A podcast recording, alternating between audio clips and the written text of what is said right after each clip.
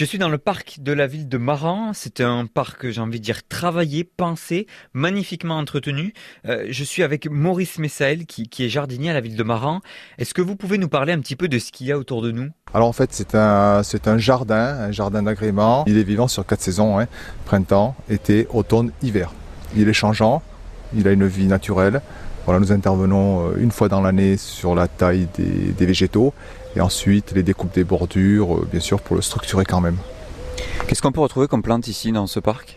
Alors nous avons des plantes très intéressantes, euh, des plantes assez rares euh, comme Fabiana imbricata, variété des, bruyères. Nous avons de l'Acnitus australis, variété des Iochroma. Nous avons des plantes très très intéressantes, assez exceptionnelles qui, se sont habitués au climat de la, Charente-Maritime.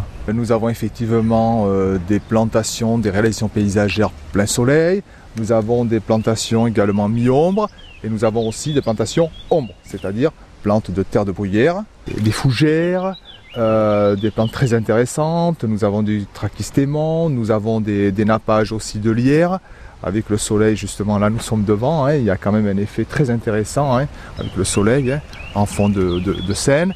Nous avons des feuillages panachés qui ressortent très bien dans les parties ombrées. Ah, c'est un jardin agréable à vivre, ouvert aux marandais. C'est un jardin qui est, paisible et qui est apprécié. Je vois qu'il y, a des photos dans ce parc. Pourquoi elles sont là?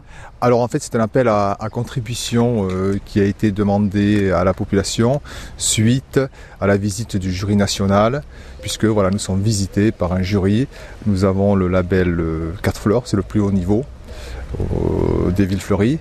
Et tous les trois ans, nous sommes visités. Voilà, c'est pas un label ou un classement qui a vie. Il est remis en question tous les trois ans. Ça correspond à quoi ce label? Qu'est-ce qu'il faut faire pour avoir ce, label? Alors ce label, euh, il a bien changé ce label, puisque il y a quelques années c'était un concours.